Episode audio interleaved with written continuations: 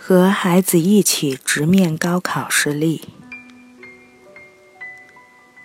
高考是独木桥，为了督促孩子通过这一独木桥，很多家长喜欢高压政策，也喜欢只用成绩上的得失评价孩子。高压政策的结果就是，孩子面对挫折时非常脆弱。尤其是那些成绩一贯出色的孩子，他们无法独自承受高考失败的打击。每年，我都会听到一些例子，因为无法化解高考发挥失常，一些孩子最终发展出严重的心理障碍。每年高考成绩公布之后。相信都会有一些孩子要遭遇他们无法面对的事实：高考落榜或考不上中意的学校。因此，我想通过讲一个过去的故事，让这些孩子和家长懂得如何面对这个挫折。这个方法并不难，概括为一句话是。父母真诚地和孩子一起承担挫折。孩子脆弱的承受能力是果，父母的高压政策是因，所以孩子难以承受，也不应该独自承受这个挫折。在中国，高考不只是一个人一件个人的事情，虽然我很期望父母们能这样看，而是全家。而是全家庭的事情，所以失败了，父母要学会与孩子一起承担。当然，对那些从不干涉孩子并尊重孩子独立空间的父母，我认为不需要这样做，因为他们的孩子有足够的承受能力，能独自处理这一挫折并从中获益。从高考结束到现在，我已接到五名毕业生的求助电话。广州晴朗天心理咨询中心的咨询师袁荣清说：“他们预料自己的分数会比较糟糕，他们不知道该如何面对这个事实。表面上，这个事实是分数低，难以考上中意的大学。”实际上，这个事实是担心别人瞧不起自己。也就是说，他们怕的其实不是失败，而是怕被别人否定。所以，他们最经常采取的措施就是封闭自己，不和别人打交道。广州市某重点高中的毕业生小丁在电话中对袁荣清说。他每天一早会逃出家门，很晚才回来，就是因为担心父母老问他：“你考得怎么样呢？”我觉得这次肯定考得不好，小丁说：“照他平时的成绩，他应该能考上中山大学这一档次的重点大学。”但他仔细预算了分数后，认为自己只能考上一般的本科。父母对我期望很高，我不知道怎么对他们说。他说，并且逃出家门后，他也不敢去找同学，而是尽可能躲在能避开一切熟人的地方。偶尔，当父母要去亲戚家串门时，他也是找各种借口不去，因为他有一个表弟和他同时高考。表弟估分很高，他说：“一想到亲戚会拿他和表弟做比较，他就觉得很难受。”其他四个毕业生的情况大同小异。袁荣清说：“让他们做评估时，他们最害怕的都不是自己的前途，而是被别人看不起。之所以会如此。”是因为他们的父母在多年的教育中就是这样做的。当孩子成绩好时，他们非常看得起孩子，夸奖他们，并给他们各种奖励；当孩子成绩糟糕时，他们非常看不起孩子，指责他们，惩罚他们。这样做的父母们会说，他们的动机是好的，但是这种极端的教育方式会让孩子认为，高考这个最关键一步的失败，意味着对自己的终极否定。案例：自闭的失败者。没有人愿意面对这种终极否定。为了逃避这种终极的否定，他们会发展出一些病态的行为方式。阿兰在家里自闭了两年后，苏太太才意识到自己的女儿问题的严重性。阿兰是2002年的高中毕业生，直到高中毕业前，她一直都是被同龄人艳羡的对象。她聪明、漂亮。性格活泼，有领导才能，而且一直是一所重点中学的尖子生。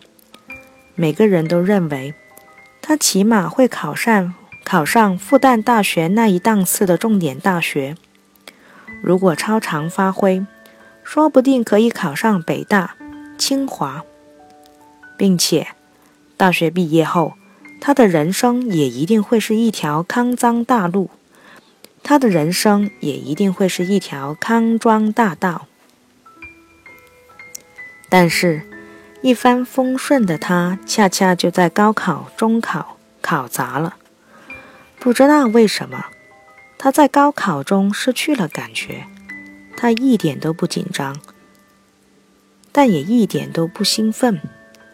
结果，最后他的成绩只能上一所再普通不过的本科学校。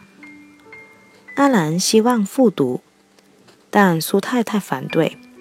他常用高压方式教育女儿，譬如，如果女儿考不考不了全班前三名，就罚女儿跪半个小时面壁思过。但是，他对袁荣清说，这些高压方式其实只是一个政策。他希望能通过严厉的奖惩方法。督促女儿考上如意的大学，但是，如果女儿万一发挥失常，只能上一所普通大学，他也能接受，并且，他看到太多复读的例子，整体上并没有什么更好的结果，所以他不想让女儿冒这个险。阿兰尽管不情愿。但最后还是按照妈妈的安排读了大学。但是，他的性格发生了巨大改变。首先，他不愿意再和高中同学联系。他对妈妈说，他担心别人嘲笑他，更讨厌别人同情。他也拒绝和大学同学交往，其理由是，他们根本不配和我做好朋友。他也瞧不起自己所上的大学，因为学校小得可怜，老师也是一群没有素质的人。同学们意识到了他的态度，于是联合起来孤立了他。最后，他连课都不愿意上了，成绩越来越糟糕。大二读到一半时，他退学了。分析。自闭等于逃避否定。退学后，阿兰把自己关在他的卧室里，闭门不出。他不和任何人打交道，也不和父母说话。刚退学时，他还上一上网，在网上和陌生人聊天。但一年后，他干脆连网也不上了。只是整天躺在床上睡觉。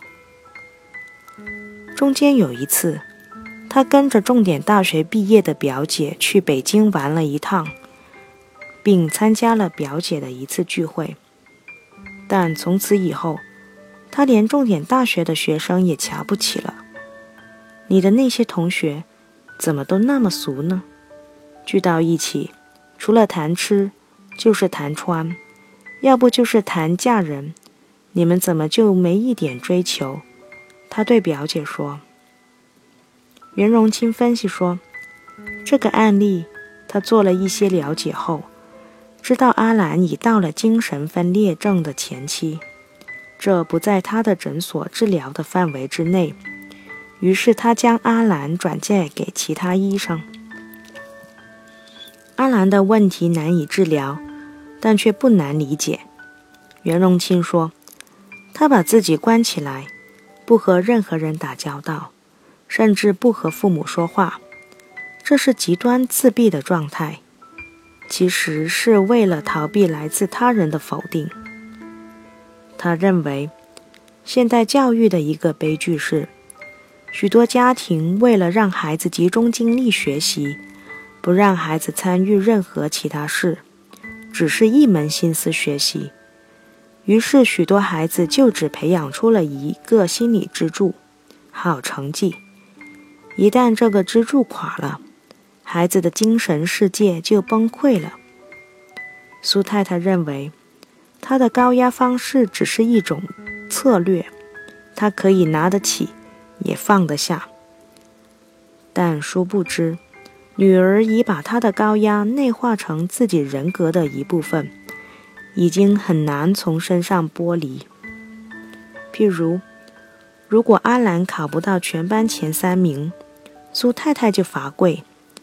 一开始，苏太太要监督女儿这样做，但后来，即便没有她的监督，女儿会自动的跪半个小时思过，并认为这完全是理所当然的。考不好当然要自我惩罚。这一切的高压方式都是为了争取最后一个终极结果——高考的成功。而这个终极结果的失败，对于阿兰这样的女孩而言，无疑意味着终极的否定。这种终极否定的压力太沉重了，所以阿兰要逃。她不和高中同学来往，是因为怕被高中同学瞧不起。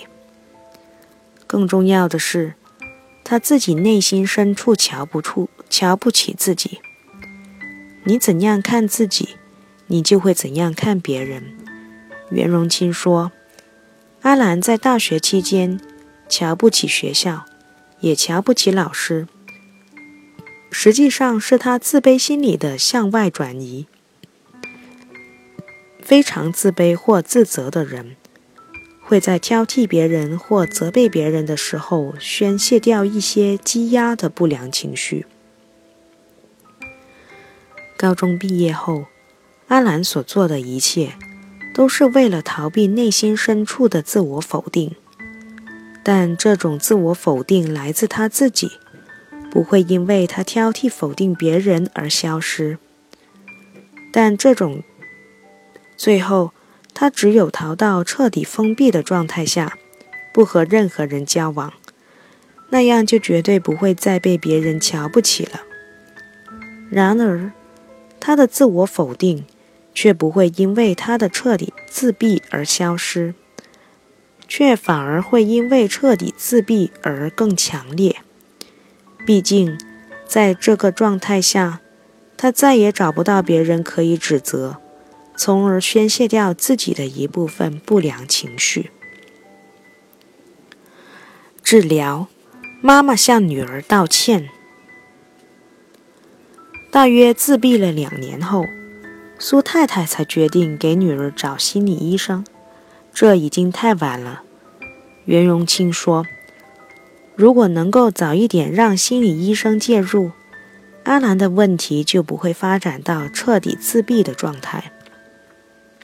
如果能够早期介入，袁荣清说，他会建议苏太太向女儿道歉，这是很关键的一步，因为阿兰和许多孩子一样，认为高考失败是他一个人的责任。”因为毕竟是他在考试，而不是母亲在考试。但是，独自承担这个终极的否定，实在太痛苦了。所以，阿兰拒绝直面这个事实，从而不断的逃避。这个时候，如果苏太太对女儿真诚、真诚的道歉，告诉女儿说：“我错了。”我不该用那些错误的方式给你制造压力。我要为这一切向你表达深深的歉意。